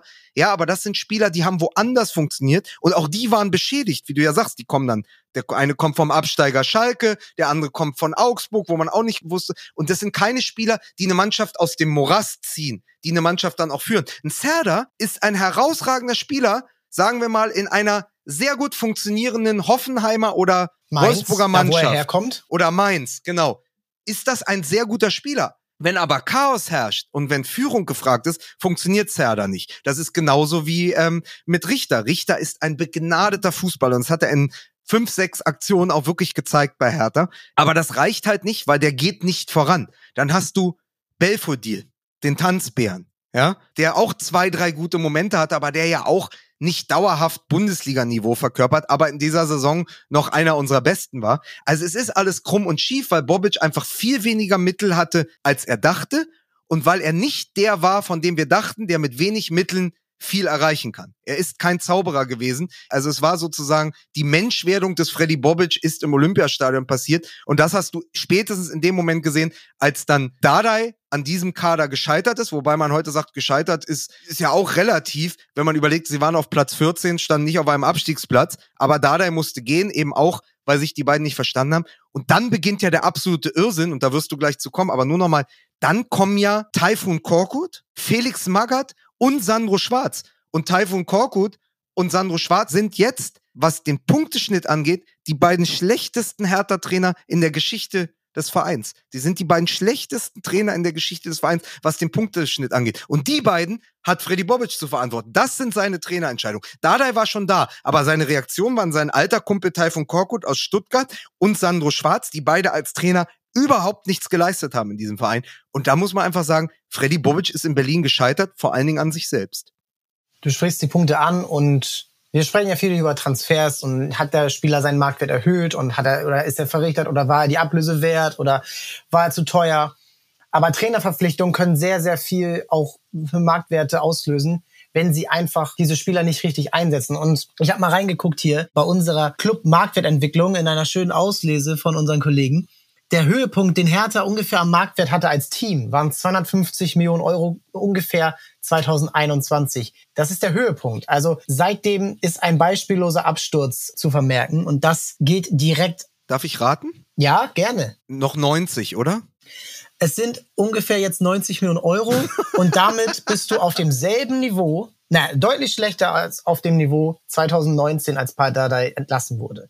Und das geht jetzt natürlich noch viel weiter runter, wenn du in die zweite Liga gehst, weil jetzt laufen Verträge aus, dann gibt's natürlich Senkungen, weil ein Spieler in der zweiten Liga einfach nicht so viel wert ist wie in der ersten, weil jeder weiß, ach ja, die sind ja in der zweiten Liga, dann brauche ich ja nicht so viel bezahlen. So, es sei denn, man ist der HSV und verpflichtet Philipp Kostic. Aber das ist ein anderer Punkt. Jetzt kommen wir aber zu Taifun Korkut und das ist mein Hauptpunkt. Warum hat er ihn verpflichtet? Denn Freddy Bobic, ja, man kann ihm sagen, er war nicht komplett verantwortlich in Frankfurt für alles Erfolg, aber für eine Trainerverpflichtung, da wird er schon mitgesprochen haben. Und sie haben nach Kovac haben sie Hütter verpflichtet und nach äh, Hütter, da hat er dann glaube ich nicht mehr, das war dann auch sein, aber Adi Hütter zu verpflichten war Bombe, denn er hat einen Verein, der wirklich nicht aus freiwilligen Stücken seinen Trainer entlassen hat, weil Kovac zu Bayern gegangen ist, einen perfekten Ersatz gefunden, der aus dem Kader das Beste rausgeholt hat. Für drei Jahre. Und jetzt bei Hertha Taifun Korko zu verpflichten, für, ich glaube, 14 Spiele waren es am Ende, das war doch mit Ansage nicht möglich. Und das hast du, finde ich, schon direkt an so Sachen gesehen wie dem Auftreten. Wieso wird so eine Entscheidung überhaupt abgewunken? Oder ist das, das erklär's mir. Weil da niemand mehr mit Fußball-Know-how ist. Also du hast diesen Aufsichtsrat, da kannte ich bis zu dieser Bobic-Entlassungskonferenz nicht mal die Namen. Das ist, glaube ich, Tom Herrich. Und ähm, andere Namen kenne ich gar nicht. Da ist extrem wenig Fußball-Know-how.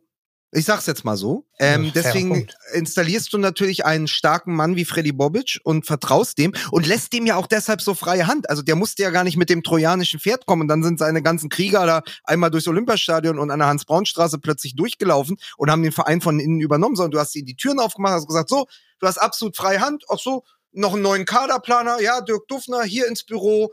Ähm, Pablo Thiam kann auch kommen, Thomas Bräuch. Also du musst ja überlegen, die Mannschaft hinter der Mannschaft ist ja teilweise prominenter gewesen als der Kader. Äh, Pablo Thiam und Thomas Bräuch und Freddy Bobic hätte ich gerne mal zusammen in einer Mannschaft bei Hertha BSC auf dem Platz gesehen. Da hätten wir wahrscheinlich um die Meisterschaft gespielt. Und die waren aber plötzlich alle da. Die sitzen dann am, am Tisch zusammen, die quatschen, die sind da. Aber du siehst ja nichts. Also es zeitigt ja keinen Erfolg. Du hast plötzlich ein extrem prominentes und vielleicht auch talentiertes Team hinter dem Team, aber die holt alle Bobic und Hertha lässt ihm freie Hand. Also Hertha lässt sich von innen aushöhlen. Was ist denn dann noch Hertha? Also spätestens als Gegenbauer dann weg war, da kann dann ein neuer Präsident wie Bernstein ja auch nichts machen, wenn der starke Mann den Verein aushöhlt. Und es ist ja mittlerweile dann auch ein Muster zu erkennen. Und bei Hertha sind viele Muster zu erkennen. Aber das nächste Muster war ja, wenn Bobic nicht mit Dardai konnte und wenn man dann gesehen hat, dass Bobic ja auch nicht mit Bernstein kann, ist ja vielleicht Freddy Bobic das Problem. Also Bobic kann auch nicht mit RBB-Reportern, die ihn zur Trainerfrage äh, stellen, weil er ihn dann lieber, was hat er gesagt, wenn du das nochmal fragst, kriegst eine gescheuert. Eine. Kriegst du eine gescheuert. So war das. Ja, natürlich absolut schwieriges Thema, aber da merktest du ja auch, wie die Nerven blank lagen. Aber wenn Bobic nicht mit Dardai kann, wenn Bobic nicht mit Bernstein kann und bei vielen anderen auch nicht, dann ist das ähnlich wie bei Kahn jetzt bei den Bayern, weißt du, wo du gesagt hast, der Name funktioniert vielleicht oder wie Uli Hoeneß gesagt hat, er hoffte, dass Kahn das Amt qua seiner Aura ausfüllen kann. Sie haben natürlich gehofft, dass Bobic qua seiner Geschichte auch dieses Amt ausfüllen kann. Wenn man ein bisschen geguckt hätte, wie es in Stuttgart gelaufen ist, hätte man übrigens gewusst, dass nicht nur Erfolge im CV hat, aber du überlässt ihm sozusagen, also du gibst ihm die Schlüssel zum Verein und sagst, mach mal. Und wenn das nicht funktioniert, stehst du komplett blank da. Und das hat nicht funktioniert. Aber natürlich hängst du so sehr dran. Das ist ja fast schon eine Art Stockholm-Syndrom. Also du begibst dich ja in eine Art Geiselhaft. Der Entführer in diesem Bild ist Freddy Bobic und wartest drauf, was macht der mit mir? Was macht der mit diesem Verein? Und dann kommt der mit dieser völlig absurden Idee, Taifun Korkut, und man winkt das durch, weil man natürlich in der Sekunde mit dem Rücken zur Wand steht. Da, da ist entlassen. Es ist mitten in der Saison. Was ist der nächste Schritt? Du hast keine Option. Du hast aber auch nicht das Telefon, wo da 20 Nummern drin stehen. Du kannst jetzt nicht plötzlich als Hertha Job Heinkes anrufen oder äh, Markus Gistol oder so, sondern, oder den vielleicht sogar schon, das weißt du als HSV-Fan, der ist meist erreichbar. Aber Bobic als starker Mann kommt, sagt, hier Taifun Korkut, mit dem können wir es doch mal probieren. Am Anfang in Leverkusen ist es doch auch ganz gut gelaufen. Und dann sagen die, weil sie selber keine Ahnung haben, ja, gut, dann machen wir das, bevor wir hier gar keinen Trainer haben. Dann kommt Korkut, und liefert ja eine Horror-Rückrunde ab. Also es gab noch diesen Sieg gegen Borussia Dortmund, da war ich im Stadion, Richter Traumtor, Belfodil mit einem schönen Solo. Da hat man gedacht, so, das ist der Turning Point. Das Problem war, dann kam genau die Winterpause. Die kam ab zur absoluten Unzeit, war Pause und dann ja, kam diese Spieltag, ja. genau, dann kam die äh, also sagen oder sagen wir mal, der kleine Auftrieb kam zur Unzeit und dann ging es in Köln wieder oder gegen Köln wieder los und dann war wieder alles kaputt und Korkut hat überhaupt nicht funktioniert. Und dann weiß ich nicht, ob du dich erinnerst an diese Ansprache vor der Mannschaft, wo er da auf Englisch spricht und sagt, es geht nicht um ihn, es geht um die Mannschaft, er will, dass sie gewinnen, aber er, hält diese Ansprache auf Englisch, die relativ schnell relativ peinlich wird und auch das bringt nichts, weil alle mit dem Rücken zur Wand stehen, weil sie alle in höchster Not sind. Und dann ist deine nächste Idee, nachdem du Typhoon Korkut, wo jeder, jeder Fan und jeder Journalist schon bei der Entscheidung und bei der Pressemitteilung die Hände überm Kopf zusammengeschlagen hat und gesagt hat, Typhoon Korkut, das kann doch nicht funktionieren, das ist doch ein Witz. Ich habe wirklich gedacht damals, die wollen mich jetzt verarschen. Also als Fan habe ich gedacht, die verscheißern mich jetzt. Typhoon Korkut ist bei uns bei Fußball MML immer ein Satirename gewesen. Den haben wir immer reingeworfen aus Spaß. Jetzt kommt Typhoon Korkut. Jetzt kam wirklich Typhoon Korkut und wenige Monate danach kommt der nächste Satirename. Kommt das nächste, wo du dir sagst, das hat sich doch ein Verrückter ausgedacht irgendein Verrückter, der oben im Fernsehturm sitzt und sagt, ich denke mir jetzt immer die absurdeste Lösung für Hertha BSC aus. Die ist erst Typhoon Korkut und dann kommt Felix Magath zurück, der mit den Medizinbällen, der mit dem Hügel der Leiden von Wolfsburg. Und nochmal, das war 13 Jahre nach seinem Erfolg, nach der Meisterschaft mit Wolfsburg. Der einzige, der äh, von damals noch dabei war, überhaupt, war Peter Pekarik. Der hat auch wahrscheinlich gedacht, jetzt kommt der Alte wieder und ich muss Medizinbälle äh, auf den Teufelsberg schleppen. So, dann kommt aber wirklich Felix Magath und es ist nicht Satire, sondern es ist ernst gemeint. Es ist kein Scherz, kein Treppenwitz. Es kommt wirklich Felix Magath. Und natürlich hast du dann diese absolute Überpointe, mit dem Spiel ausgerechnet bei deinem HSV. Ihr gewinnt das Hinspiel durch dieses Glückstor, seid aber die bessere Mannschaft. Und dann fahren die nach Hamburg und Kevin Prinz, der sich nochmal daran erinnert, dass er ja Berliner ist und ein Anführer und für die Kabine geholt wurde und mal einen DFB-Pokal gewonnen hat mit Eintracht Frankfurt, geht hin und sagt, pass mal auf, alter Mann, geh mal aus dem Weg, ich mache jetzt die Aufstellung. Und rettet Hertha BSC, weil er sich über den Trainer stellt. Und Magath ist schlau genug, um in die zweite Reihe zu gehen, lässt den Prinz vorbei, lässt den machen und die gehen auf den Platz in der Kabine sagt Kevin noch, habt ihr Hunger? Und die Mannschaft sagt, ja, gut, dann werden wir jetzt essen. Und dann gehen sie auf den Platz. Warst du im Stadion? Leider nicht. Ich wäre gern da gewesen, aber ein Kollege hat von mir, äh, lieber Kollege, auch hier mal im Podcast, Tobias Kröger, schreibt, getwittert oder mir geschrieben, pass auf, HSV-Fans, alles hier nicht so euphorisch sehen. Nach vier Minuten Boyata, Ecke, Kopfballtor. Und es war dann, glaube ich, die fünfte Minute. Und das ist aber alles, was Hertha wirklich rausgeholt hat in dieser ganzen Saison und wirklich an einem Tag die ganze Arbeit. Aber nicht, weil Maga zum Gut, also das Einzige, was man Maga zugute halten muss, dass er erkannt hat, dass er in der Sekunde Kevin den Vortritt lässt, also den Prinzen, dass er den Prinzen machen lässt, dass der die Mannschaft aufstellt, weil die Aufstellung war eine absolute Frechheit. Er weiß noch, also die Aufstellung im Hinspiel, da hatten wir, glaube ich, Eitschberger und so und ich weiß auch, da kam der völlig konsternierte Paul Keuter mir entgegen auf der Tribüne und sagte zu mir, ich glaube mittlerweile, dass die uns den Magath untergeschoben haben, um uns zu schwächen von der Konkurrenz. Das ist ein Komplott gegen uns, eine Verschwörung, so wie der hier aufstellt. Und dann kam ja auch die Quittung durch dieses 0 zu 1. Und dann ist aber, steht das erste und einzige Mal in dieser Saison eine vernünftige Mannschaft auf dem Platz, wo jeder seine Position hält im Rückspiel und wo du merkst, okay, der Boyata will nochmal, der Plattenhardt will nochmal, Kevin und Toussaint haben das Mittelfeld komplett dominiert und dann kommt natürlich, hast du natürlich sofort diesen Moment, du sagst es fünfte Minute, die Ecke und dann dieser Freistoß. Ich habe damals mir das Spiel zusammen, ich, wir saßen oben in der Kurve oder standen die ganze Zeit und haben gegen die Wand und gegen die Sitzschalen getrommelt. Ich war zusammen mit Michael Dinsey, ehemals Hertha, Stuttgart und St. Pauli und mit Christian Fehrmann, Aufstiegsheld, beide Aufstiegshelden von 97. Die hatte ich nämlich vorher getroffen. Christian kenne ich schon sehr lange, der ist ja der Stadion-DJ bei Hertha BSC. Und Michael Dinsey hatte ich kennengelernt auf der 25 Jahre Aufstiegsfeier. Die war eine Woche zuvor gewesen, weil 97 der Aufstieg, 2022 und dann kamen nochmal alle, Falco Götz, Axel Kruse äh, und wir haben einen sehr netten Abend verbracht. Da habe ich äh, Michel Dinsey kennengelernt und dann bin ich mit Michel und Christian Fehrmann ins Stadion und das war für mich der größte Moment, weil ich natürlich als Elfjähriger diesen Aufstieg damals gesehen hatte, 97 in Unterhaching Und diese Mannschaft, das war meine Mannschaft, die bestand aus Berlinern, Michael Dinze aus Schöneberg, Christian Fehrmann aus Neukölln, Axel Kruse, die Schmidt-Zwillinge, da war einfach eine richtig geile Mannschaft. Und mit zwei von denen schaue ich 25 Jahre später nach diesem Aufstieg dieses Nicht-Abstiegsspiel. Das war ein fantastischer Moment. Wir gewinnen das mit 2 zu 0. So. Und Magath geht natürlich wieder. Und du gehst raus mit einem Gefühl, nach eigentlich drei Jahren Abstiegskampf, gehst du mit einem Gefühl raus, als hättest du die deutsche Meisterschaft gewonnen. Ich weiß noch, wie ich äh, nachts und am nächsten Tag durch Hamburg gelaufen bin mit meiner Hertha-Jacke, die ich heute nicht mehr tragen kann, weil es die Präsidentenjacke ist. Ich möchte an dieser Stelle aber sagen, ich hatte sie vor ihm, weil die wurde das erste Mal verteilt bei dieser Aufstiegsfeier. Da haben alle Aufstiegshelden diese Jacke bekommen und ich durfte auch eine mitnehmen und ich habe die vor Bernstein getragen. Heute kann ich sie nicht mehr tragen, weil es ist die Präsidentenjacke. Aber ich laufe mit dieser Präsidentenjacke oder mit dieser Hertha-Jacke durch Hamburg und ich bin für einen Tag der König der Welt. Ich bin deutscher Meister geworden, weil ich bin nicht abgestiegen. Und heute fühlt sich dieser Sieg in Hamburg an wie ein ganz großer Betrug an der Fanseele durch diesen Abstieg jetzt.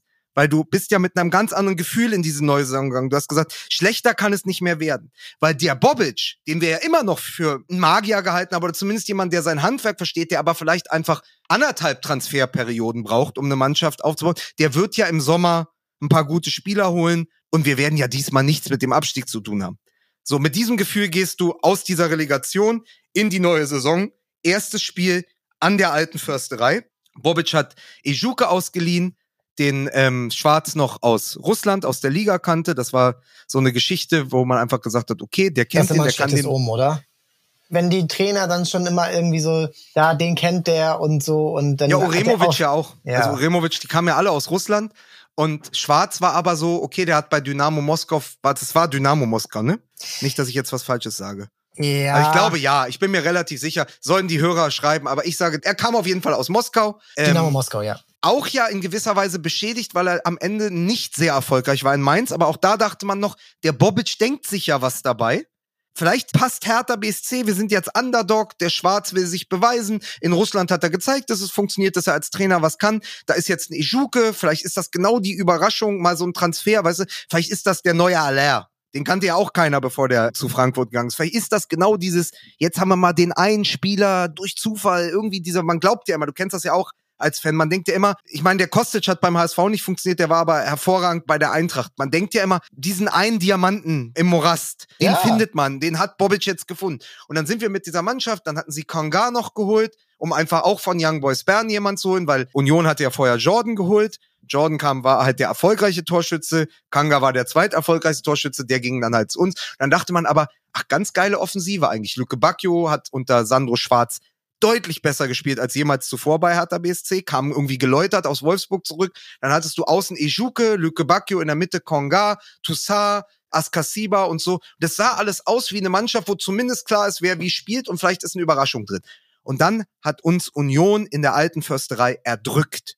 Da waren wir chancenlos. Und da bin ich nach Hause gefahren und dachte, scheiße, das wird eine ganz, ganz schwierige Saison. Aber ich hätte nicht gedacht, dass sie in die zweite Liga führt. Bei diesem Spiel, du hast das angesprochen, das habe ich nämlich auch gedacht, bei diesem ersten Spiel, erster Spieltag, Sonne und so. Und da habe ich erstaunlich häufig irgendwie so das Positive, so, ja, die zweite Halbzeit haben wir da irgendwie 1-0 gewonnen oder irgendwas und wir haben uns gestemmt und es sieht ja besser aus als letztes Jahr.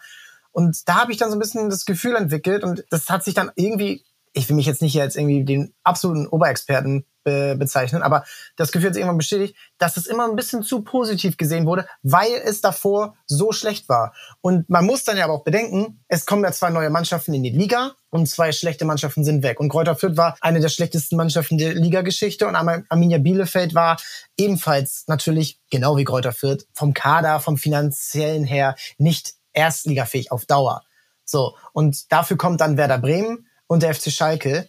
Und die anderen Mannschaften schlafen aber auch nicht unbedingt da hinten. Also deswegen ist die Liga stärker geworden. Und Hertha war dann ja eigentlich schon per se Abstiegskandidat. Das wurde aber irgendwie aus meiner Perspektive raus, ich bin nicht so nah dran, verdrängt. Weil die Leute, weil, und das ist mir auch passiert, mir ist das irgendwann jetzt in der Rückrunde aufgefallen, man hat, glaube ich, so Spieler wie Boyata, der einfach kein Anführer war, aber der eine große Ruhe hatte. Ne? Belgischer Nationalspieler, teilweise, glaube ich, ja auch in der Dreierkette vier Spiele auch gemacht. Mit Vertongen und Aldeweiret hat er teilweise Dreierkette gespielt. Den hat man, glaube ich, unterschätzt. Der ist vorangegangen in diesem Rückspiel. Der hatte nicht nur, weil er das Kopfballtor gemacht hat in Hamburg und der ist danach gegangen. Und ist, wie gesagt, verzeih mir, wenn ab und zu nicht mehr alle Namen präsent sind. Es ist wirklich zu viel passiert in den letzten vier Jahren, aber es sind. Wir haben es ja hier weiß, nebenbei offen, alles gut. Sag mir mal, wer in dem Sommer gegangen ist, weil ich weiß, Boyata, ähm, Darida ist ja dann nach Thessaloniki gegangen und so. Arne Meyer. Niklas Stark. Genau. Und das sind alles Spieler, die man unterschätzt hat, weil Stark war nicht mehr so gut wie vor vier, fünf Jahren. Der hat nie diesen entscheidenden Schritt gemacht. Belfodil war aber immerhin für fünf, sechs Tore gut. Boyata hat, äh, hat das entscheidende Tor gemacht in Hamburg. Du hast also gesehen, da ist viel mehr Qualität gegangen, als man im Sommer gedacht hätte. Und Bobic hat aber nicht geschafft, das auch nur ansatzweise zu ersetzen. Das heißt, die Mannschaft, die in diese Saison gegangen ist, und da sagst du was komplett Richtiges, in eine Saison, in der die Liga stärker geworden ist, ist Hertha, die gerade so es auf den Relegationsplatz geschafft haben, also Platz 16, schwächer gegangen. Nach Adam Riese und nach jeder Datenanalyse AI-Klitsche, die da draußen arbeitet, war das der Abstiegskandidat Nummer eins oder zwei zusammen mit Bochum und Schalke. Das hat aber niemand so gesehen. Und jetzt sind wir wieder bei diesen 14 Spieltagen. Ich glaube, Dada wurde ja am 14. Spieltag entlassen. Jetzt guck dir die ersten 14 Spieltage unter Schwarz an. Also diese Zeit bis zur WM in Katar. Da hieß es immer, uns haben ja nur 10 Prozent gefehlt da war dieses Narrativ von, wir sind nah dran, wir machen hier den nächsten Schritt, wir spielen besser. Das stimmte am Anfang auch. Auswärts spielt in Gladbach, ich glaube, es war der zweite Spieltag. Da haben sie über 90 Prozent des Spiels besser gespielt als Gladbach, aber 1 zu 0 verloren. Dann gab es noch dieses Ding, wo Kusunu den Ball von Bözius an die Hand bekommt. Da muss es eigentlich Elfmeter gegen Leverkusen geben, dann gewinnst du das Spiel gegen Leverkusen. Und noch so zwei, drei andere Coin-Flip-Games, wo du sagst, okay, da stand es wirklich spitz auf Knopf, die hätten wir auch gewinnen können oder zumindest unentschieden spielen können. Ein so ein Spiel war Leipzig. Da werden wir in der ersten Halbzeit vorgeführt, es steht 0 zu 2 oder nee, 0 zu 3 sogar. Es steht 0 zu 3 zur Halbzeit gegen Leipzig. Und Hertha kommt zurück. 1 zu 3, Jovetic trifft. Und in der letzten Minute schießt Konga gegen den Pfosten. Und bis heute hält sich halt diese Erzählung, ja, wenn wir aber da nicht den Pfosten drum, dann wäre das 3 zu 3 ausgegangen. Wir haben ja Leipzig nah am Unentschieden gehabt. Wir hätten doch gegen Leverkusen gewinnen können. Wir hätten doch unentschieden können in Gladbach. Das ist aber sehr viel Konjunktiv für eine Mannschaft, die am Ende dieser Hinrunde, glaube ich, mit 14 Punkten unten ungefähr ja, ich glaube, sie hatten 14 Punkte. Also sie haben ja überhaupt nicht gepunktet. Ja, und das ist das Problem, wenn du immer wieder, ich glaube, aus meiner Sicht auch die Vergangenheit zu sehr mit einbeziehst und die Zukunft, weil ja, wir können ja und wir hätten ja und auch vielleicht dann einfach ein bisschen zu viel gewollt dabei ist und dann bist du im Winter und finde ich, da ist so mein Punkt, weil natürlich kann man jetzt schauen, wo ist es schiefgelaufen vor fünf Jahren, vor drei Jahren, ne? Aber jetzt dieses Jahr, erstmal in der Bundesliga sang- und klanglos abzusteigen. Also wirklich mit chancenlos. Das ist wirklich nur Kräuter Fürth und Schalke jetzt in den letzten Jahren passiert. Und ich glaube einmal Köln, die aber sich auch noch fast wieder rangekämpft hätten in dem Jahr, wo sie abgestiegen sind. Also es ist sehr, sehr, sehr schwer abzusteigen. Und man hat eigentlich fast immer noch die Chance. Und bei Hertha hatte man im Winter die Chance, Spieler zu verpflichten. Und dann gab es ja kein Geld und dann gab es diese Querelen und dann wurde Bobic am 29.01., glaube ich, entlassen nach diesem Heimspiel gegen Union.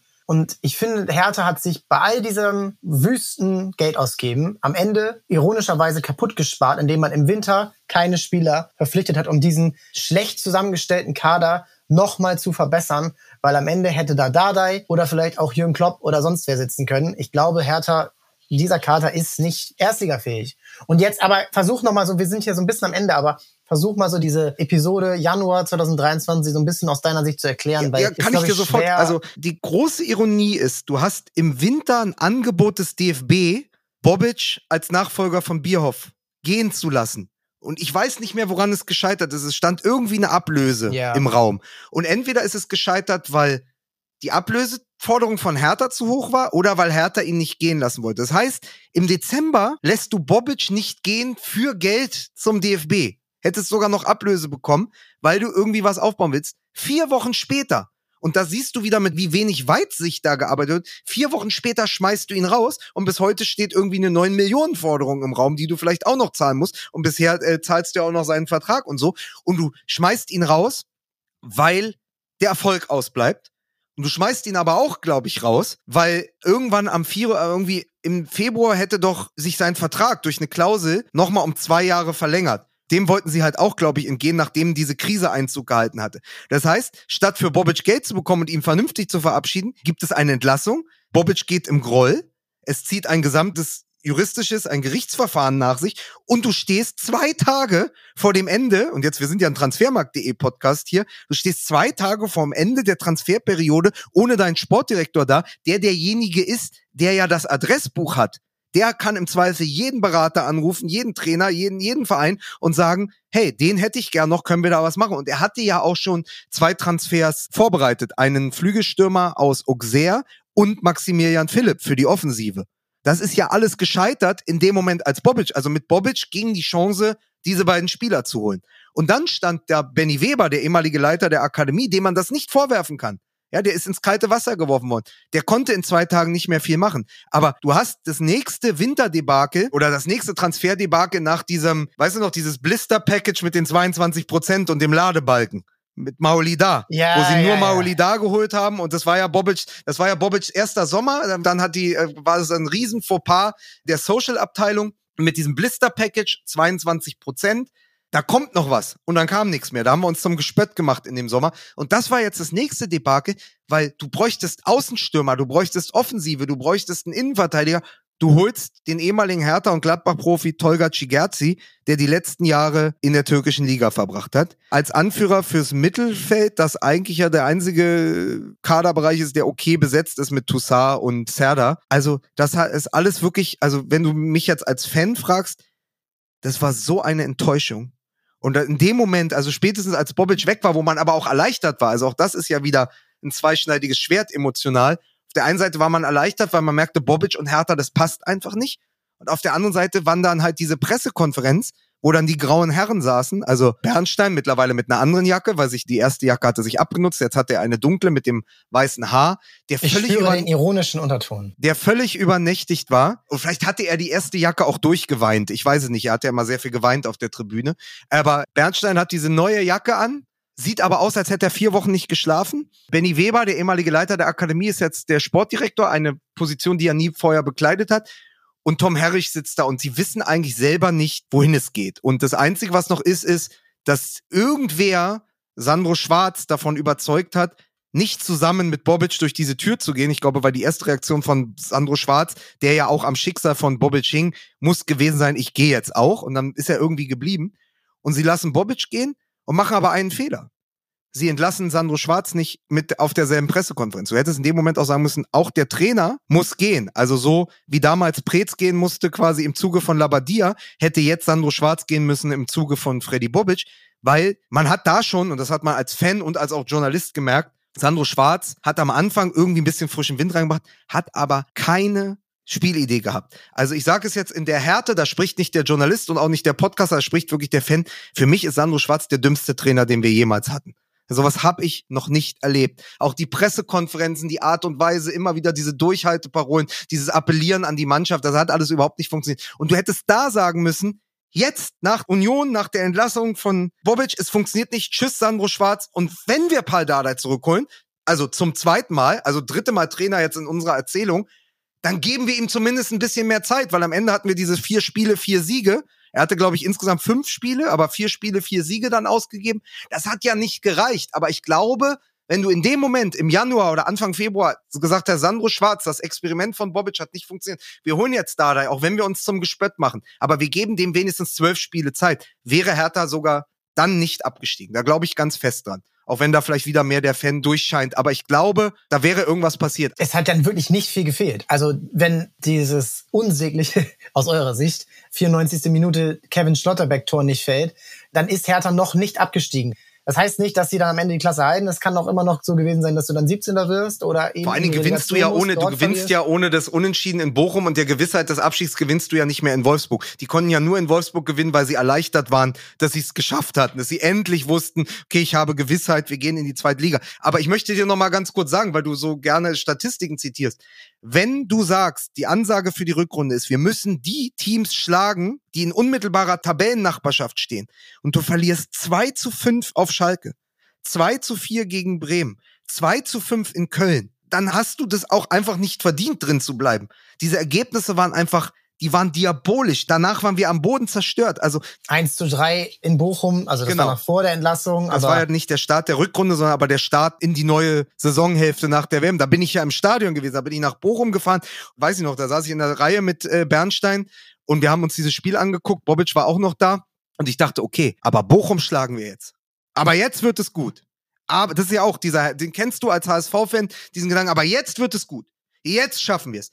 und dann verlieren die 3 zu 1 in Bochum. So, und deswegen, das waren zu viele Spiele, wo du unmittelbar, also Teams, wo du dich auf Augenhöhe gewähnt hast und du bist dahin gefahren, chancenlos. Und das Entscheidende, und dann sogar das entscheidende Spiel, und dann machen wir das auch zu, war, erinnerst du dich noch, die Saison war ja gefühlt vier Jahre lang, aber erinnerst du dich, Hoffenheim, die waren zwischendurch auf Champions League Plätzen, haben dann 14 Spiele in Folge nicht gewonnen und hatten Korrekt. dann ein Heimspiel gegen Hertha BSC, wo Hertha BSC in roten Trikots hinfährt und Hertha BSC und du denkst, ey, wenn wir dort nicht gewinnen, bei Hoffenheimern, die hatten Pellegrino Materazzo installiert, aber noch, der hat auch noch nichts geholt gehabt, gar nichts, nicht mal einen Punkt, glaube ich.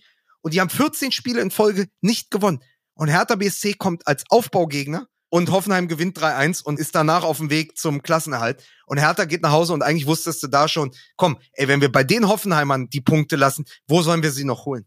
Ja, und es ist am Ende nicht passiert und es hilft jetzt natürlich auch nicht mehr zu schauen, okay, wo haben wir jetzt die Punkte verloren, weil sie sind jetzt nicht mehr da und wir sind jetzt am Punkt jetzt und es hat sich einiges getan. Also man weiß nicht, wer Trainer wird nächstes Jahr. Man weiß aber, und da haben wir gar nicht drüber gesprochen, Lars Winters hat ja irgendwann kein Geld mehr gegeben. Hat dann irgendwann, obwohl er meinte, er bleibt ja, er macht das ja alles komplett und äh, wenn er irgendwas macht, dann komplett, hat aber seine Anteile an Triple Seven, den Investor verkauft, der auch schon zum Beispiel bei Genua mit äh, dabei ist, wo man jetzt natürlich noch nicht genau weiß, wie das alles laufen wird. Sie sagen, sie wollen keinen Einfluss aufnehmen. Es kommen aber Berichte, dass sie vielleicht Florian Kofeld als Trainer vorschlagen. All das steht jetzt vor Hertha. Wie ist deine Einschätzung fürs kommende Jahr in der zweiten Liga? Ist Hertha für dich ein Team, was schnell wieder hoch kann, was komplett in alle Richtungen gehen kann? Vorausgesetzt, sie bekommen ihre Lizenz. Das ist ja noch das nächste Thema. Ich würde sagen, erstmal Thema Lizenz. Das ist Stand jetzt, also Stand jetzt bin ich hier, Nico Kovac. Stand jetzt ist das wirklich auch, ich habe diesen Begriff schon mal benutzt, es ist ein Coinflip. Das kann gut ausgehen oder schlecht. Man denkt ja immer too big to fail, aber da bin ich mir bei Hertha diesmal nicht so sicher. Also ähm, kann auch sein, dass wir uns in zwei Wochen die Augen reiben und sagen, schade, jetzt fangen die vielleicht in der dritten Liga wieder an unter dem Mantel des DFB oder sogar in der vierten. Sollten sie aber diese Lizenz bekommen für die zweite Liga, sage ich dir jetzt als Journalist, das wird sehr, sehr schwer, weil auch die zweite Liga ist extrem stark nächste Saison. Es ist vielleicht die beste zweite Liga aller Zeiten. Aber oh Kaiserslautern, Schalke, St. Pauli, da sind viele Mannschaften, die sind etabliert, die kennen die zweite Liga, die kennen sich mit dem Aufstiegs- und dem Abstiegskampf dort aus. Das wird sehr schwer. Als Fan sage ich, und ich bastel schon wieder die ganze Zeit an den Aufstellungen, guck mir an, wer kommt und so. Als Fan bin ich ja absolut frohen Mutes, weil wir ganz viele Altlasten loswerden und weil wir jetzt auf die jungen Spieler setzen, das ist ja so meine Hoffnung, dass wir mal zwei, drei aus der Akademie hochziehen. Rese kommt aus Kiel, Niederlechner bleibt als Fixpunkt im Sturm. Dann haben sie jetzt äh, Gustav Christensen geholt von Midtjylland. Du hast also auch sehr viel hoffnungsvolle Talente. Ich hoffe sehr, dass wir Derry Scherhand und Jessic Nankam halten können. Nankam, der ja gerade mit Köpenick in Verbindung gebracht wird, wie du weißt. Derry Scherhand, der wohl zwei, drei Angebote aus der Bundesliga hat. Es ist extrem essentiell, dass wir die halten und um die jungen Spieler ein Team aufbauen. Und das nehme ich jetzt mit dem letzten Zitat von Dardai, von der äh, Jahreshauptversammlung und von der Mitgliederversammlung. Der hat gesagt, wir haben die letzten Jahre einen Fehler gemacht. Wir haben bei Hertha nie Spieler mit Fantasie verpflichtet. Wir haben nie Spieler verpflichtet, die besser geworden sind bei Hertha, die Entwicklungspotenzial hatten, die mal in die Zukunft gedacht haben. Wir haben immer nur Status quo und jetzt Spieler verpflichtet. Ein Zerda, weil er gut war. Ist Zerda irgendwie besser geworden bei Hertha? Nein. Ist Richter bei Hertha besser geworden? Nein. Ist Stark jemals besser geworden? Nein. Ist Plattenhardt bei Hertha besser geworden? Auch nicht. Es hat sich nie zum Positiven verändert. Die Spieler haben sich nie zum Positiven verändert. Wir haben jetzt die große Chance mit einer jungen Mannschaft, mit zwei, drei Fixpunkten wie Niederlechner, wie vielleicht Chigerzi in der zweiten Liga, Richter, ich hoffe, dass er bleibt, eine junge und entwicklungsfähige Mannschaft aufzubauen mit drei, vier Spielern aus der Akademie, vielleicht noch zwei, drei schlaue Transfers, wo man ein bisschen Fantasie entsteht. Und ich habe als Hertha-Fan auch kein Problem damit, die nächsten zwei, drei Jahre in der zweiten Liga zu bleiben, wenn man sieht, dass da eine Entwicklung stattfindet hin zu einer Mannschaft, die sich wieder mit Berlin identifiziert und mit der wir uns aus der Kurve und von der Tribüne herunter als Berliner, als Westberliner, als Hertaner auch identifizieren können. Lukas, ich danke dir. Ich wünsche es der Hertha, dass das äh, funktioniert. Dir auch. Und an euch vielen Dank fürs Zuhören. Sehr viel Content. Vielen Dank, dass ihr dabei wart. Wir bleiben in Berlin nächste Woche. Da geht es um eine erfolgreiche Story. Bleibt da dran, abonniert den Podcast und checkt die Transferphase aus. Das wird natürlich jetzt richtig, richtig spannend nach dem Ende der Saison. Lukas, dir vielen Dank. Hört bei Fußball MML rein. Da könnt ihr noch einiges dazu hören. Mir bleibt nur noch zu sagen, da wir ja Leidensgenossen letztes Jahr waren, viel Erfolg jetzt in der Relegation. Und äh, war schön dabei gewesen zu sein diesmal. Sehr schön. Lukas, vielen Dank.